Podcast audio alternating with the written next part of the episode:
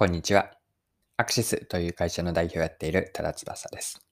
今回は仕事への向き合い方についてです。フリーランスなどの独立して働く時を想定して大切にしたいと思っていることです。でこの内容からわかることは、新規顧客への対応についてなんですが、最初にやるのは、期待の答え合わせという考え方を紹介できればと思っています。で、えっと、その背景と、じゃあどうやってやっているのかの具体的な方法についても一緒に見ていきましょう。で今回の内容をぜひ聞いていただきたいなと思っている方は、まあ、フリーランスのようなこう独立して働くことをされている方です。まあ、副業も含めてもいいと思っていて、あとそれ以外にはフリーランスをやってみたいなと思っている方、フリーランスという働き方に興味を持っている方にも、こういう考え方があるんだなということで参考にいただければ嬉しいです。最初に考えていきたいのがフリーランスの仕事でなんですけれども、新規顧客への対応についてなんです。で、これは私の考え方でそういうふうにしているので、絶対的に正しいというわけではないんですが、新規顧客の案件では、最初から売り上げを必ずしも求めないようにしているんです。というのは、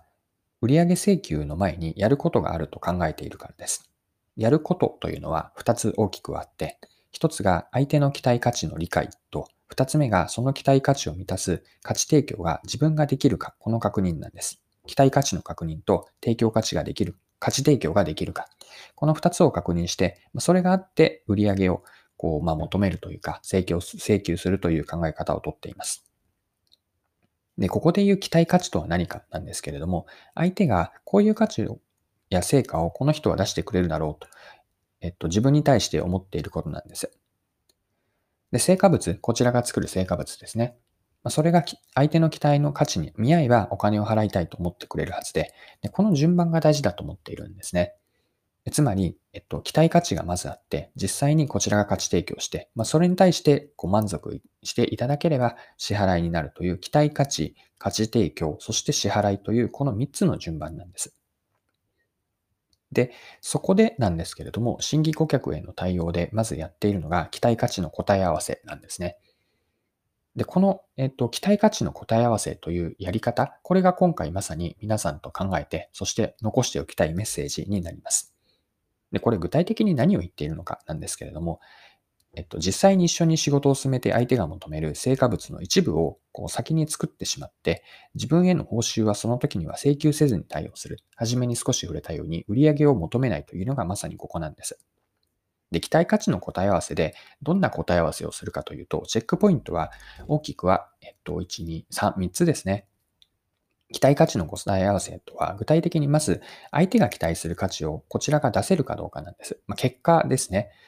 で、二つ目のポイントが、その成果物という結果だけではなくて、仕事を一緒に進めたいと思えるか、そのプロセスをどうやってやるかというプロセスの確認が二つ目。で、三つ目は結局のところ、結果とプロセスも合わせて、その仕事は自分自身が本格的にこれからもやっていきたいと、相手と一緒に働きたい相手だと思えるかどうかなんです。以上のこう、なんて言うんですかね、相手視点と自分視点の両方から自分よがりでもなくて、自分が全く犠牲になるということもなくて、相手と自分の両方からこの案件がイエスかノーなのかというのを見極める。これが期待アーチの、期待価値の答え合わせの中身なんです。で、場合によっては相手と自分の事前の期待がすり合わない、まあ、相手の期待を満たせないと、そこでビジネスは終わることもあるんです。で、終わるというのは、こう売上を請求せずに一部の成果物を作っているので、こう自分にとって売り上げがなくて、まあ、ただ働きとなってしまうんです。まあ、ビジネスとしては赤字なんですよね。しかしなんですが、本来に立ち返ってみると、提供価値に満足をして、本来というのは提供価値に満足をしてもらって、初めて相手から自分にお金が支払われます。だからこそ、期待価値の答え合わせで違ったのであれば、いくらこちらが稼働したとしても、相手がそれを価値だと思わなければ、売上を請求しない、こんな考え方をベースに持っているんです。短期的には損をして、たとえ赤字になったとしても、こう中長期で長い目で見れば価値提供して収益化するというこの原則ですよね。これを守ることは自分にとってはこう守っていきたい矜持のようなものなんです。で、えっと、だからこそ、まあ、短期的には売上よりも信用を蓄積して信頼獲得に重きを置きたいと思っていて、これが、を具体的にやっているのが、うんと、先にえっと、売上を請求せずに期待価値を見極めて、その上で一緒にやっていこうと考える、えっと、ジャッジをするようにしています。はい。そろそろクロージングです。今回は特にフリーランスを想定したときに大切にしたい考え方、まやり方も含めてご紹介をしました。最後に簡単に内容を振り返っておきましょう。新規顧客への対応ということで、一言で言うと我慢のようなことをしているんですが、最初から売り上げを必ずしも求めないようにしています。なぜかというと、期待価値の答え合わせをするからなんです。で期待価値の答え合わせとは何かというと、要するに相手が自分に期待する価値をこちらが出せるかどうかというのをプロセスも含めて確認するようにしています。でこの間は売上は請求せずに大事だと思っているのは、期待価値がまず見極めて、それに対して自分が価値提供できるかどうか、それがあって初めて支払いというこの3つで、で期待価値の答え合わせの段階では、ただ働きのようなので、まあ、赤字なんですよね。